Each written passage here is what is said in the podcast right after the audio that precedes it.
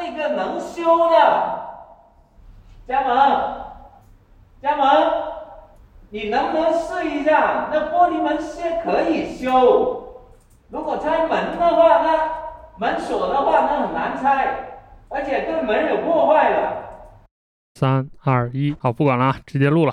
哎，大家好，欢迎收听最新一期的 Nick Talk，我是 Nick。呃，今天经历了一个事儿啊，刚好我们这个节目也很久没更新了，所以我就借着这个节目跟大家絮叨絮叨聊一期，说一下刚才我经历的这一整天的这个奇妙人生。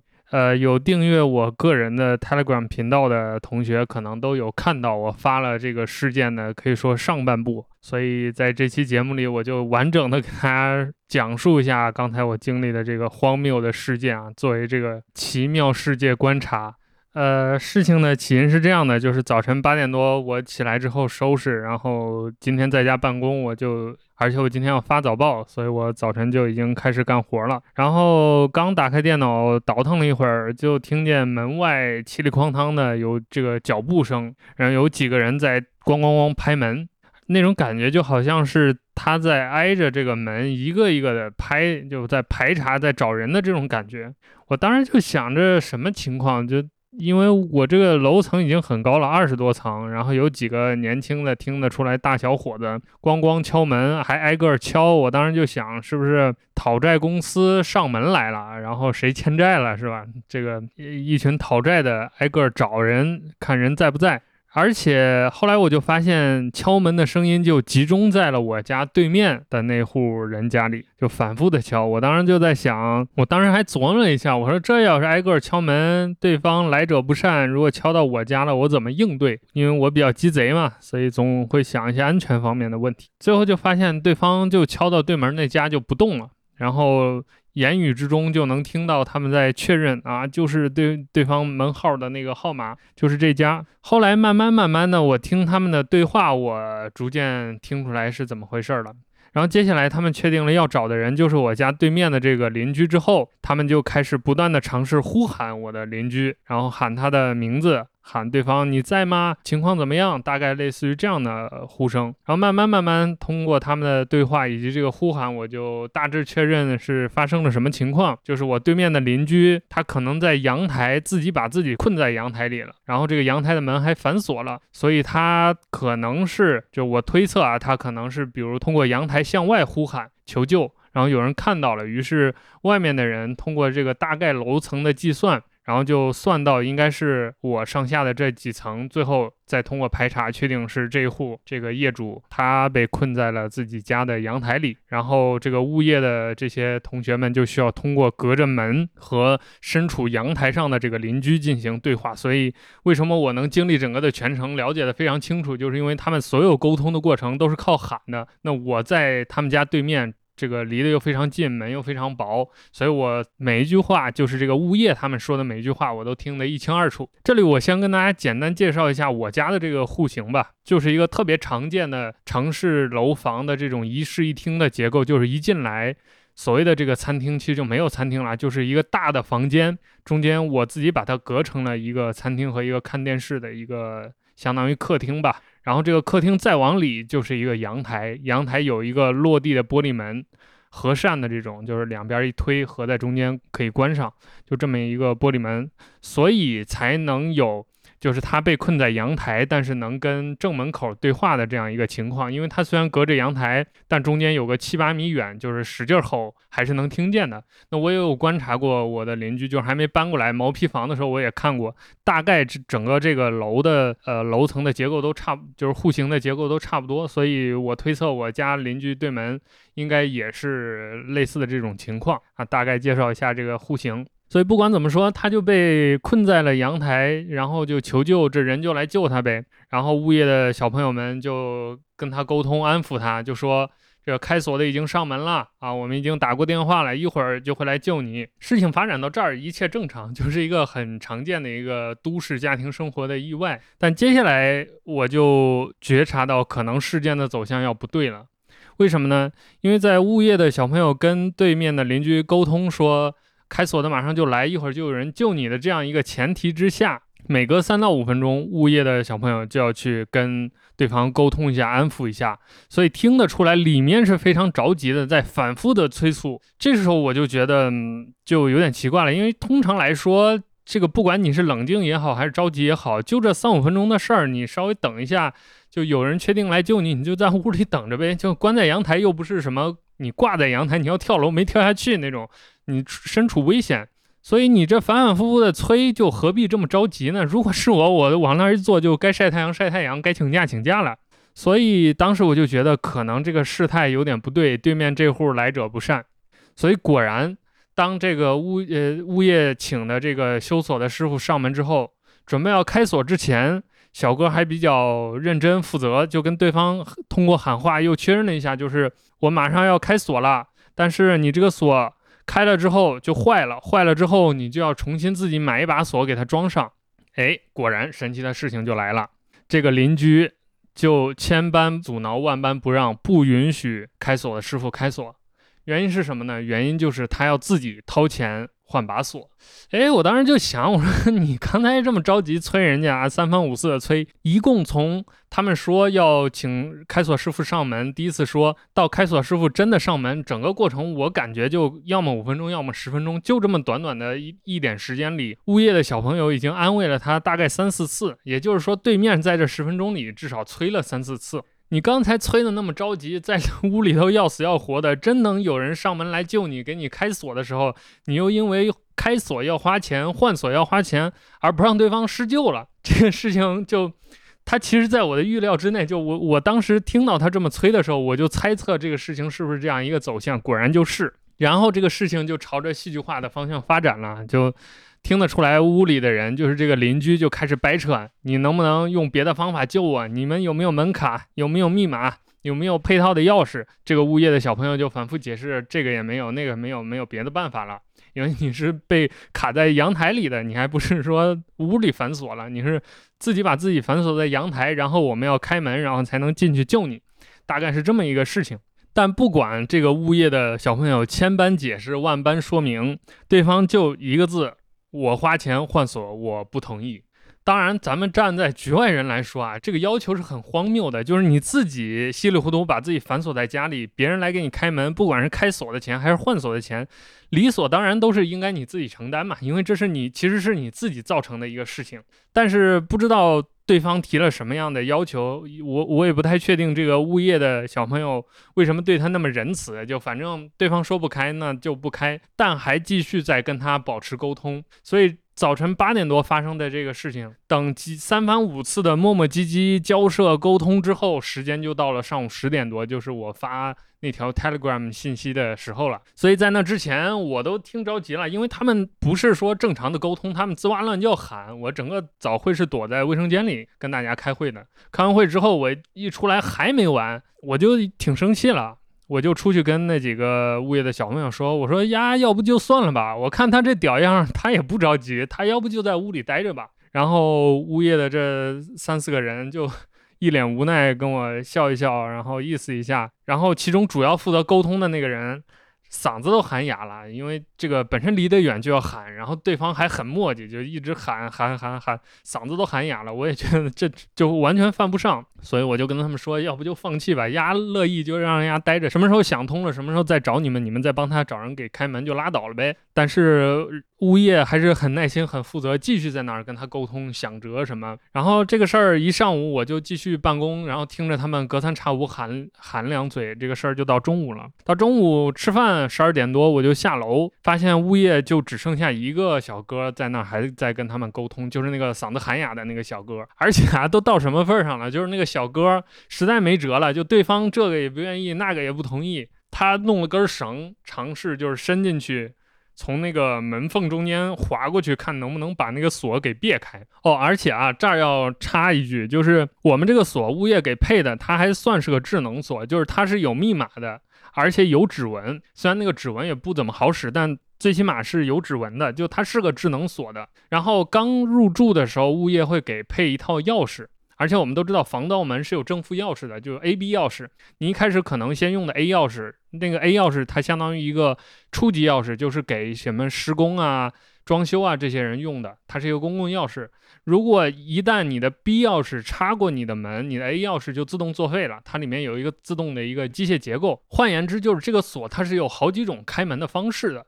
那在此之前，这个物业也问过对方，问过这个邻居，就是你家有没有密码？你直接喊着，你告诉我，我用密码给你打开，这事儿不就完了吗？很轻松。但是不知道对方是出于什么原因，他没有设密码，也没有设指纹。也就是说，这个锁处于一个很初始的状态，他们就在用原始的那个 A B 钥匙在开门。我甚至都怀疑他在用 A 钥匙开门。你说到这份上，那真是没辙了。就是你要么请开锁师傅上门，是吧？要么你就拉鸡巴倒呗。而且在这个过程当中，物业还帮他报了警，就是打了幺幺零，也打了幺幺九，对方都表示就是最好的办法。就换言之，就是他们就算到现场来，能做的解决办法，也就是请一个开锁的师傅来给你把门打开，然后你自己出来。事实上，我们来想，也就这个办法，你锁到屋里，那可不就是找个人给你把锁打开吗？就这么简单嘛。所以换言之，就算公安就是幺幺零或者幺幺九。到上门来，公安或者火警也不可能说他们来一个开锁的给你把门打开，照样是师傅上门给你把锁打开。而且只要开锁，它作为一个智能锁，那你只要开了锁，那这个过程就是不可逆的。那很显然就是要对你的锁芯有一些破坏或者是不可逆的这种改变的嘛。这我们都是人之常情，可以理解的。但这个对面这个邻居就不，为什么？就是因为要花钱。然后就说回来啊，就是到中午了嘛。要吃饭了，我就下楼买饭，就看见那小哥刚才说的，自己拿个绳在那儿想办法给他开锁，那很显然是开不开的嘛。然后我买了个麦当劳回来，我看那小哥还在，我就给了一瓶水，我就劝他说 不行就拉鸡巴倒是吧？小哥呢声音都楼了啊，这个没办法呀，这这这这种状态，哎行了行行，那中午就相安无事。当然，这个也看得出来，物业的同学都累了，是吧？首先几个人都撤了，其次就是也没有那么上心了。嗯，这个，而且包括在沟通的时候，那小哥也都急了，呃，就从一开始很耐心的沟通，到最后都只剩喊了，那 没有办法。所以这一中午这事儿就算告一段落。但是啊，这人还没出来，所以下午还有事儿。所以下午下班的时候两点嘛，我又开门看了一眼，发现几个人还在那儿喊，还还在那儿围着，就这事儿还没完，人还没出来。我就知道这下午这还有一场精彩大戏。果然，到了下午，这个物业的同学又就又都回来了，发现这人还没完事儿，所以没办法，怎么办呢？就让他就是这个邻居报一下他熟悉的朋友的电话，请一个朋友来。我猜想，可能对方也是想，我们跟你这好说歹说，愣说的不好使，那干脆请一个。你的熟人过来，一是有个人负责一下，二是来劝一下呗。然后过了一会儿，他的这个朋友就来了。我感觉应该是这个当事人的男朋友啊，因为听他那个口气，包括这个人一来就说我在呢，我在呢，就有安抚的这种动作，所以我感觉应该是这么一个角色。但总而言之，他这个朋友就来了吧。所以物业加上他这个朋友就继续劝。那到了下午，又有了什么新主意呢？这个物业就和他这个朋友商量说，干脆这样，你不是被困在阳台吗？那个阳台我们前面介绍，它是一个玻璃门，所以干脆你能不能在里面打破那个玻璃，你走出来？其实因为它不是被反锁在家里了，它其实是相当于自己把自己反锁在阳台里，阳台那个门它打不开，所以那干脆你把玻璃打破，这样你不就出来了吗？就相当于脱困了，也不用涉及什么开锁。呃，也不用涉及开锁不开锁这个问题了，因为你不是你，因为你实际上不是被反锁在门里了。哎，这反而挺好吧？但我当时在屋里听，我就想，那你这敲玻璃，你这不还是钱的事儿吗？对方能能同意吗？果然，接下来就开始了关于敲玻璃谁赔钱的交涉。几个同志啊，就先表示，你玻璃敲碎了，物业是可以给你修的，这个管理处是可以找人来维修的，这个我们来承担，你不用承担。过了一会儿，他这个朋友也过来再一次确认啊，物业的都说了，这个管理费他们承担，维修费他们承担，你只要把门打破，你出来，这个该怎么修怎么修啊，都是他们来负责的，你都不用管了。我说那个玻璃的费用他们负责修，我们先把现在情况解决了，回头再说。那玻璃你能打烂吗？在不受伤的时候？那个玻璃门，它也可以负责修。你看阳台有没有硬的东西可以把玻璃门砸了？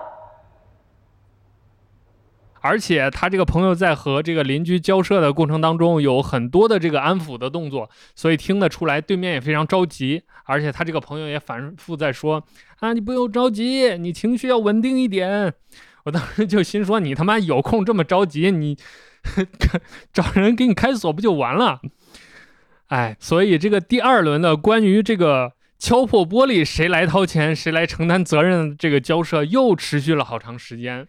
然后最终的结果是不是他就干脆把牙一咬、心一横，这个把玻璃打碎，人就出来了呢？完全不是，这个事儿又不了了之了。他继续在里边待着，然后物业和她男朋友就继续在外面商量对策啊，商量办法，但是始终就是不吐口，就是这个门也没开，人也没出来，她就在里边继续着急。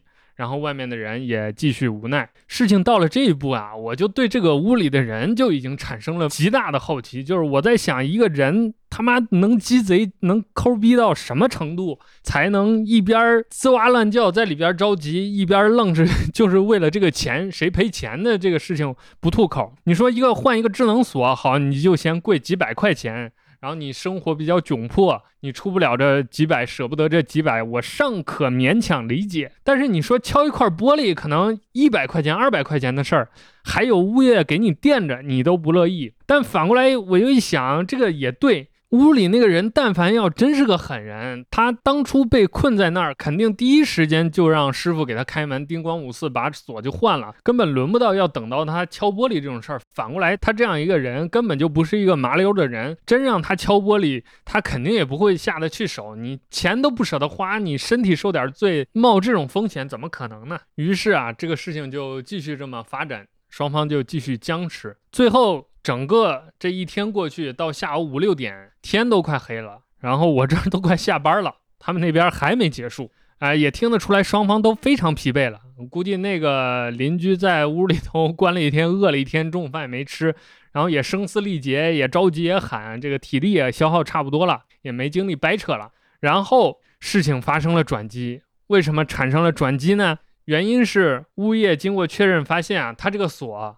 可以开，开完了之后呢，是可以修的，而且根据我的猜想和他们沟通的这个判断，物业可能能承担这个修锁的费用。于是事情又回到了原点，就是终于这个邻居同意可以让修锁师傅来给他把锁打开，而且可能因为有人来替他承担这个修锁的成本，于是他终于确定自己不用花这个开门修锁的这个钱了。开门修锁的师傅也最终。上门了，这已经是第三次物业喊开门修锁的师傅来了，所以在整个这个事件的末尾，我的门外传来的就是叮叮当当的这个拆锁和修锁的声音，而且大家都知道，其实开锁是很快的，即使是一个什么 C 级锁呀、高级安全锁呀，对于一个熟练的开锁师傅来说，打开就是三五分钟的事情，但这个叮叮当当的声音却持续了大概有四十分钟、一个小时这么长的时间。那说明什么？说明大部分时间都不是在开锁上，而是在修锁上。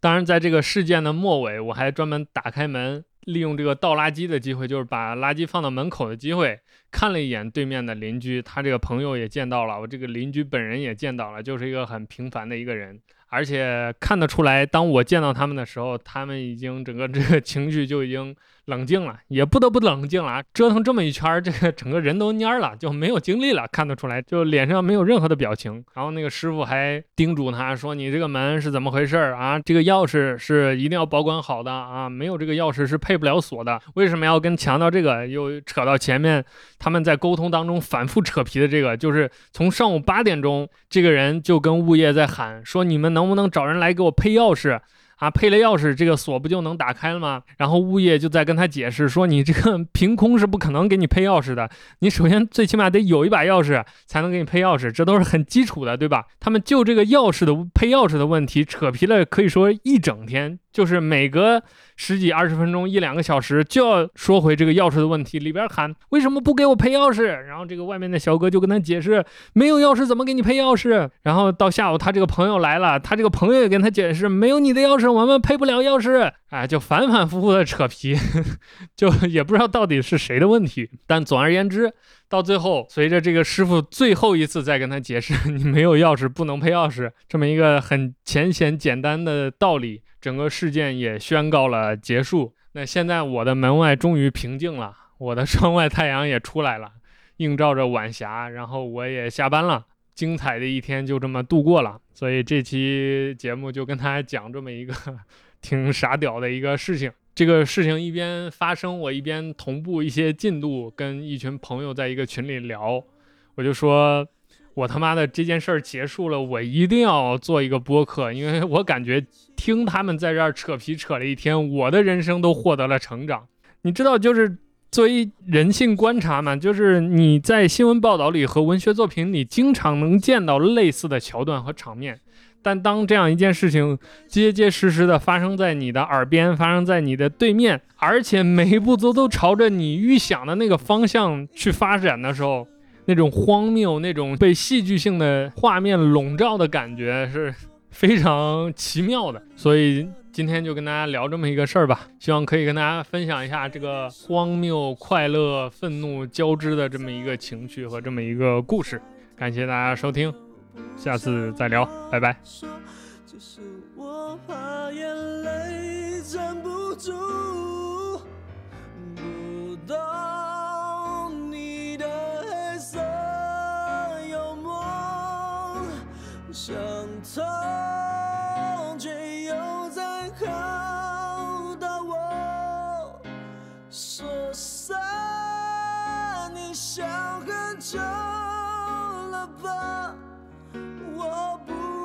想拆穿你。